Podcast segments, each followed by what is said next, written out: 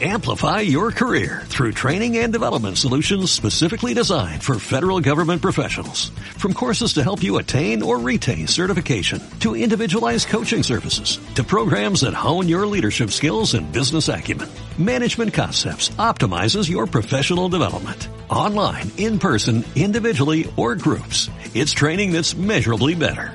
Learn more at managementconcepts.com. That's managementconcepts.com. Marta de Baile, al aire, por W Radio 96.9. Estamos de vuelta.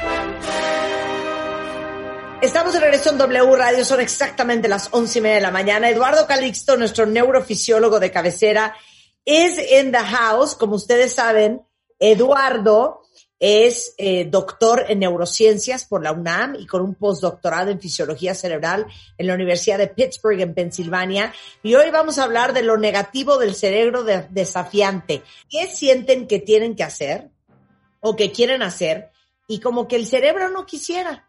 Que puede ser dejar de fumar, dejar de tomar, hacer ejercicio, dejar de tragar, este, yo qué sé. Muy buenos días, queridos amigos, queridos radioescuchas, y es un honor estar contigo, Marta, mi querida Rebeca. El problema es que el cerebro, para hacer cosas nuevas, necesita estar motivado. Uno. Dos, necesita una ganancia secundaria.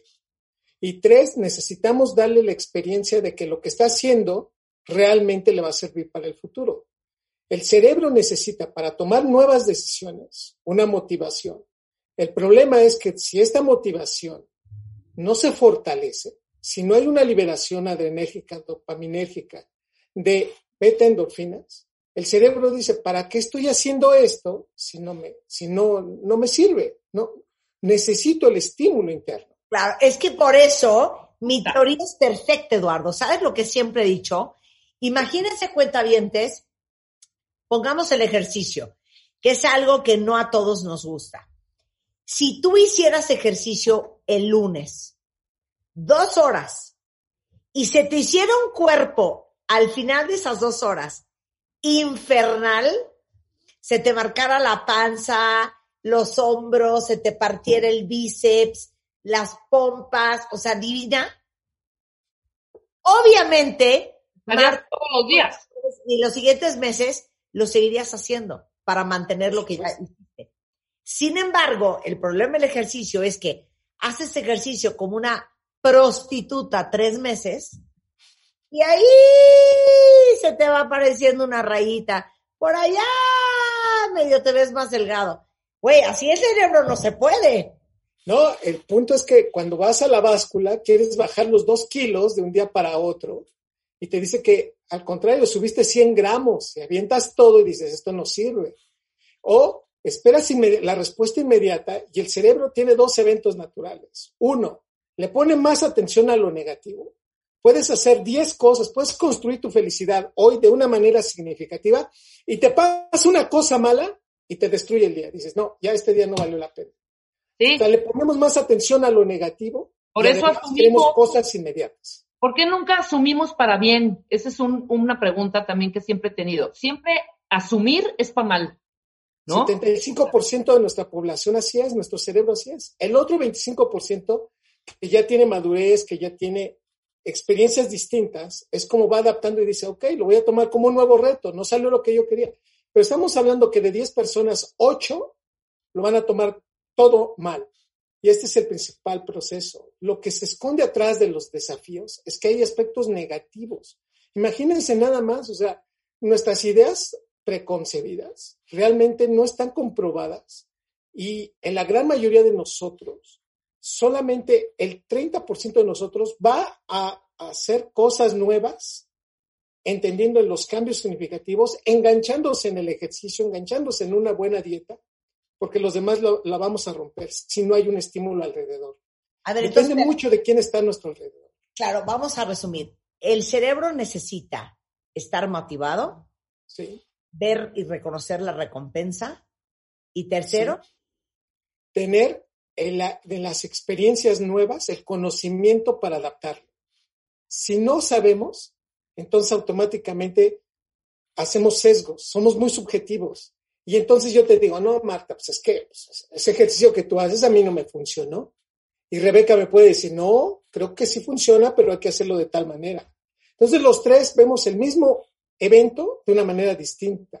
Y solamente la persona que lo haya, lo haya completado, lo haya experimentado, puede darnos un mejor concepto de del análisis de la información. Y es aquí donde nos perdemos todos. Y le hacemos más caso, este es lo terrible y es lo que estamos viendo en nuestra realidad, le hacemos más caso a la expresión negativa, a no sirve, al, espérame, eso de verdad puede ser mejor si lo haces de otra manera. A la duda, o sea, a ver, la gran mayoría de los humanos ante nuevas reglas, estrategias o cambios, como lo que estamos viviendo últimamente, siempre automáticamente pone duda, lo minimiza, los obvia, los obvia o no los lleva a cabo. Siempre. Por, por, natural. Ese es el, por, por ejemplo, ese es el 78%. Es decir, que la gran mayoría de nosotros siempre estamos poniendo en duda un conocimiento nuevo. Y te dice, te cae. Por ejemplo, una estupidez, el uso del cubrebocas. Exacto. O sea, este un, 27% va a decir, no, hombre, cero, para nada. No, eso no es cierto, eso, eso no sirve, lo veamos. Definitivamente dices, si, no sirve y yo lo estoy viendo y lo compruebo, en mi experiencia, en mi empirismo, en mi subjetividad, es lo que hace que muchas personas no veamos cómo es la reticencia. Vean ustedes, ustedes lo pueden comprobar. Salir a la calle, de 10 personas que contemos, 3 no van a tener cubrebocas. Y ese es el grave problema. Eso atendiendo en diferentes partes del país, es lo que estamos viendo.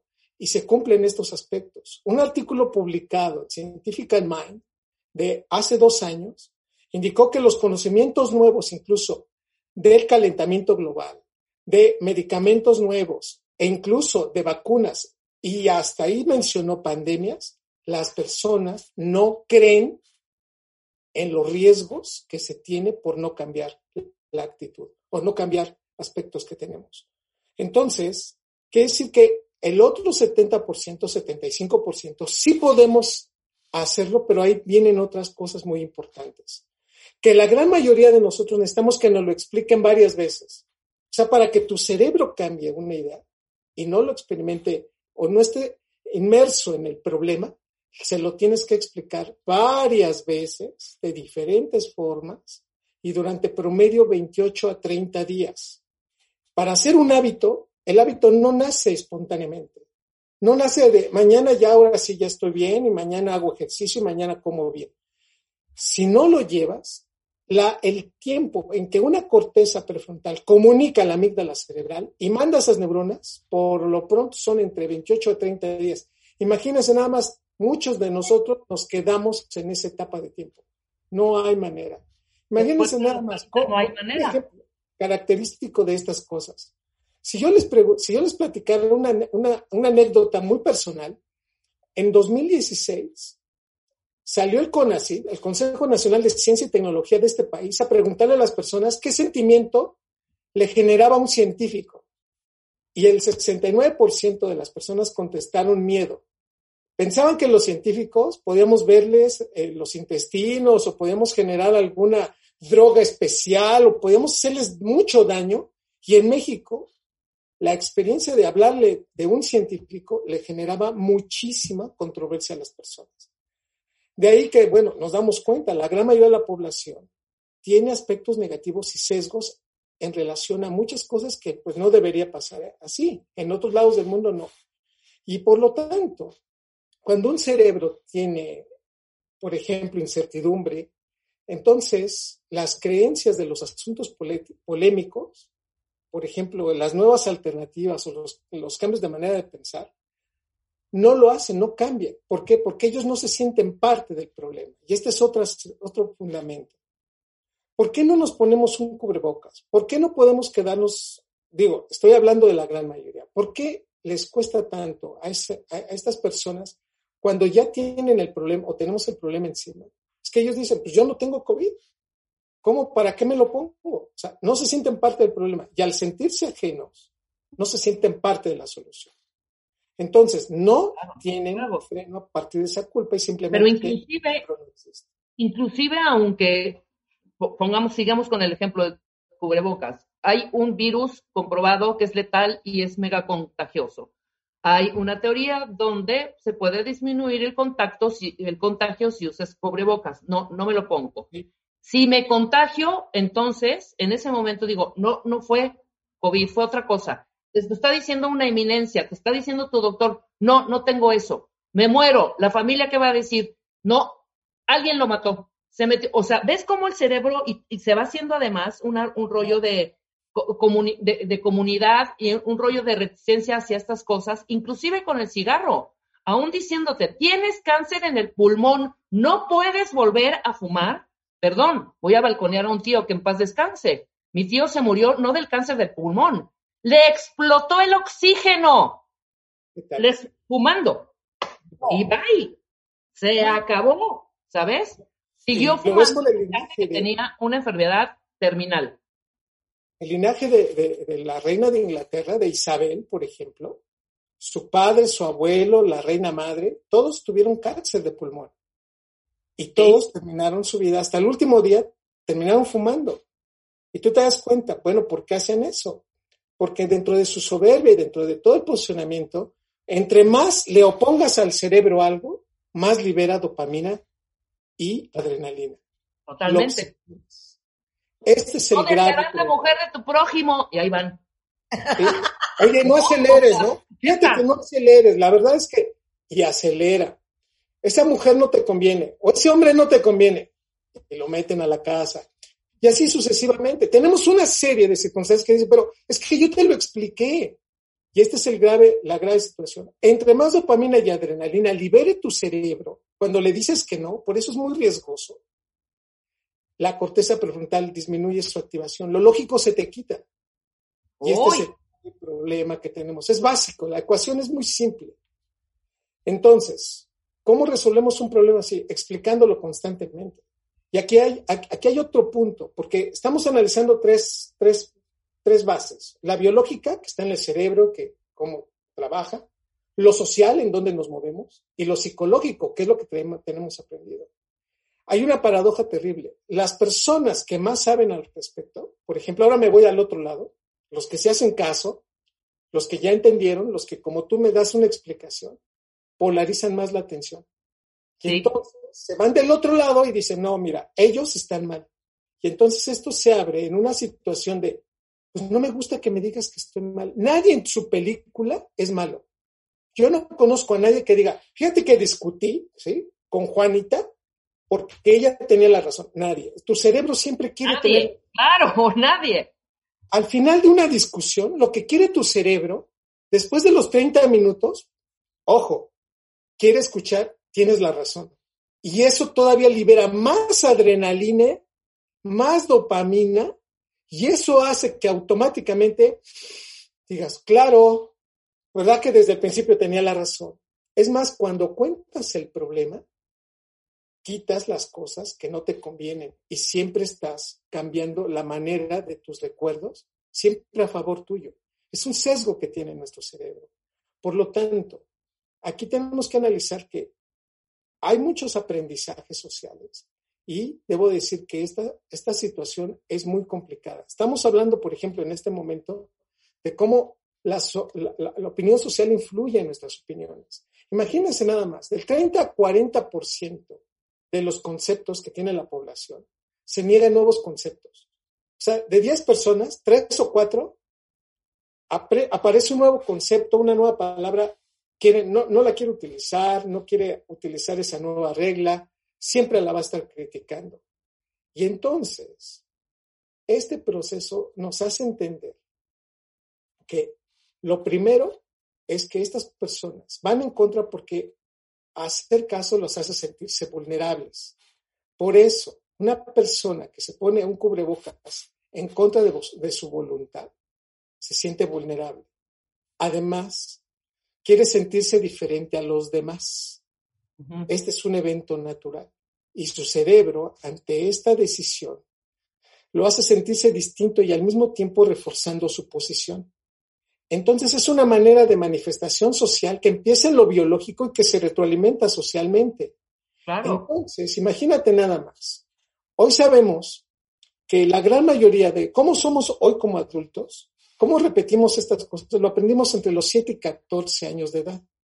Porque entre los 7 y 14 años de edad se conectaron las zonas de nuestro cerebro que aprenden y memorizan, que interpretan, que se generan emociones, que interpretan emociones y que toman decisiones. Si entre los 7 y 14 años nos ignoraron, nos mintieron y nos desafiaron, de adulto vamos a repetir este círculo vicioso que cuando viene una crisis, un estrés social, son los primeros en decir, eso no es cierto. Claro. Aunque tenga la evidencia enfrente. Y este es el grave problema que tenemos. Tenemos un problema en donde el 30-40% de la población, cuando tuvo 7 y 14 años, los ignoraron en casa, no les hicieron caso, les estuvieron mintiendo y además esos, esos procesos de desafío no se los supieron, digamos, enrutar adecuadamente. Y entonces los nuevos conceptos prácticamente en esos cerebros no van a entrar. Son personas que les cuesta mucho trabajo cambiarse y adaptarse. Entonces esto esto del cubreboca o esta situación de no fumar o no bebas o sabes qué, vamos a tranquilizarnos. Necesito un trabajo muy fuerte desde el punto de vista psicológico, terapéutico, porque no es nuevo, o sea, no, amaneció, no apareció ayer. Hoy lo que estamos viendo es un procesamiento social que nos está abrazando y que, nos, y que está culminando con una, una parte de la población. O sea, ya hablar de 30 a 40% de la población es muchísimo, que es que son los que entran para generar este caos que por momentos nos está mucho, mucho, nos da, desde el punto de vista del control médico, nos está costando muchísimo hacerlos entender. Y aquí entra finalmente un punto esencial. No entendemos el riesgo. La gran mayoría también de la población, cuando le dices que algo es malo, parece que no les importa. El simple hecho de generar una discusión o de sentir que no te hacen caso, una disputa, el cerebro hace que entonces se vuelva menos inteligente, neuroquímicamente dispuesto para pelear, para ganar una discusión. Y entonces todos queremos tener la razón y tenemos elementos para tener la razón suficiente para generar placer e incrementar el autoestima. Y este es el grave problema. Cuando una persona le dices no fumes y fuma, tiene más placer por terminar el cigarro y te dice, ¿cómo ves? Ya me lo fumé. Un diabético cuando le dices, oye, no comas eso, te hace daño ese chocolate, se lo come con mayor avidez y dice, mira, y no me pasó nada. O una persona que está en, un posicionamiento de salir y no estamos justificando todo esto de, una perspectiva de generalizar. Le decimos a alguien que es, por ejemplo, hipertenso, usted es hipertenso, el 40% de los hipertensos dejan su tratamiento en el primer año porque dicen que ya se sentían mejor y empiezan a comer más hasta la nueva crisis hipertensiva que vuelven a tener. Por lo tanto, esto, esto lo sabemos y necesita de mucho, en este, en este aspecto, de mucha educación para la salud.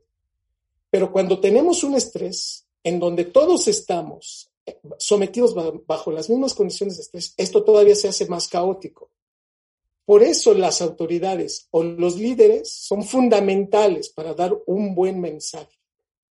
Si partimos de que el que está arriba le dice a las personas, hagan caso y se hace de esta manera, entonces ese 30-40% puede atender a esa situación y es más susceptible de hacer caso. Pero como lo estamos viendo en México, en Estados Unidos y en Brasil, en donde los líderes han omitido, han querido sacar el proceso de la utilización de un cubrebocas y han hecho lo que han querido. Somos los tres países que más contagios tenemos y que más muertes estamos teniendo. Precisamente porque no nos hemos sabido acercar, primero como autoridades, segundo como sector salud, a esa parte. Y eso es lo que ahora nos damos cuenta que dice el campo de las neurociencias. Por favor, hay que ser continúa en el mensaje. Hay que ser afable y hay que acompañar el mensaje con el ejemplo. Porque entonces las personas, ese 30-40% es el que va a hacer la diferencia para tratar de disminuir esos, por ejemplo, la utilización del cubrebocas y los contagios. Pero siempre que tenemos un problema en casa, véanlo, un diabético en casa, que el fin de semana llegan los hijos con carnitas, con chicharrón, con, con las quesadillas o con el pozole, pues ya le dieron en la torre al tratamiento o al hipertenso que pues estaba tomando su medicamento y desafortunadamente un hijo que ha entendido que el cariño en esta cultura se expresa a través de la comida, tenemos un grave problema. O resolvemos que, por ejemplo, nosotros tenemos un gen, el APOB5. Este gen es un ahorrador metabólico y lo tenemos en el 80% de la población mexicana. Esto quiere decir claramente que nosotros los mexicanos estamos condicionados a ser gorditos, el 85% de los mexicanos. Si entonces esto lo entendemos y sabemos que el picante nos va a hacer comer más y sabemos que si nos desvelamos vamos a tener más hambre, imagínense, y con estrés vamos a comer más, bueno, la idea en general es, tenemos que cuidar mucho nuestro peso y nuestra manera de estar ingiriendo alimentos porque estos elementos necesariamente tarde o temprano van a ir en contra de nosotros y nos van a predisponer a la hipertensión y la diabetes. No es nada más echarle la culpa a un refresco o a elementos de cómo come, sino también incluso estructura genética. Por todo eso, un excelente líder hace entender el riesgo a toda la población. Y si no hay un líder, aquí es en donde viene el problema. Desafortunadamente, cuando hay un estrés generalizado, el más estresado es el que toma el control. Y esto lo siempre, vemos. Siempre. El más estresado es el que trata de resolver. Y, y, le otorgamos el papel de líder. Y entonces empieza a gritar y empieza a manotear y empieza a decir, y entonces te das cuenta que dices, bueno, ¿por qué lo hicieron? ¿Por qué terminaron golpeando? ¿Por qué terminaron destruyendo esto? Porque el más estresado en un, digamos, conjunto de cerebros estresados es el que va a llevar la batuta, es el que va a poner más caos.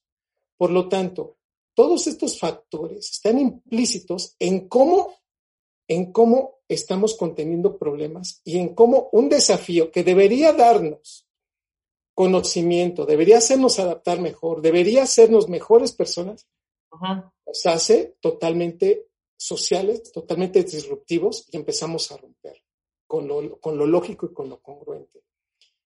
Finalmente, si nada más analizamos el aspecto psicológico, ¿quiénes son los que más van por el lado negativo ante un desafío? Cerebros inmaduros, cerebros que no tienen conocimiento, cerebros sin experiencia, cerebros con adicciones o que han vivido experiencias traumáticas en su infancia. Y esto hace que nieguen sistemáticamente su responsabilidad. Cerebros ignorantes. Entonces tú le dices, oye, pero, pero podías haberte lavado las manos o podías haber comido mejor o, o sabes qué, podías haber ido al médico, ¿por qué no lo hiciste? Y entonces nos damos cuenta que, de nuevo, no era su responsabilidad. Ellos no lo asumen con su, como su responsabilidad. Entonces, la conclusión es muy simple. Un fumador no ve los efectos negativos del cigarro en su salud. Y peor aún, al momento de fumar, siente más placer. Una dieta mal llevada, sin una adecuada supervisión, predispone a tener más hambre y acompañarse de cambios conductuales tendientes a la intolerancia y la frustración. ¿Cuántas personas conocemos que están a dieta y siempre están de malas, no? O la gran mayoría de la semana están enojados. Y le dices, ¿pero por qué? Y tienen hambre, porque no están supervisando adecuadamente su dieta, porque una dieta crónica hace que el cerebro sea más ávido para comer carbohidratos. Algunos pacientes hipertensos, por ejemplo, no asumen su enfermedad como crónica. Y entonces es que ya estoy mejor.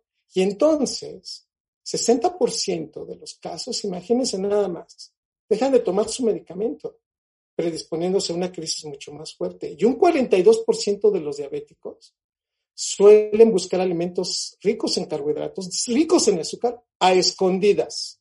Sí, claro. Saboreando con más avidez aquello que está prohibido. Se van a tomar su refresco, se van a tomar un pastel y regresan y dicen, oye, ¿por qué? ¿Por qué me habrá subido la glucosa si me he portado tan bien? Con una sola exposición es suficiente. Entonces, el cerebro humano, en el caso de todos los casos anteriores, aun sabiendo que esto es malo, es una conducta errónea contra ellos mismos, siguen hasta irremediablemente aprender las consecuencias cuando son irreversibles. Y este es el mensaje. ¿El cerebro puede cambiar? Sí, se puede cambiar. Con dos aspectos. Uno, experimentando lo más riesgoso y peligroso, incluso atentando contra su propia vida. Es ahí cuando el cerebro dice, ok, voy a poner más atención y voy a cambiar. La otra es hacerlo paulatinamente, de manera cotidiana, de manera gradual, para decirle a las personas qué es lo que nos conviene. Este es el grave problema que tenemos. Bueno, pues el doctor Eduardo Calixto es neurofisiólogo. Su especialidad es el cerebro humano y hoy ya saben por qué su cerebro los desafía. Eh, es muy activo en redes, en arroba ecalixto, eh, para que lo sigan. Muchísimas gracias, querida Marta. No, gracias a ti. Bueno, cuenta bien, entonces con esto hacemos una pausa y regresamos.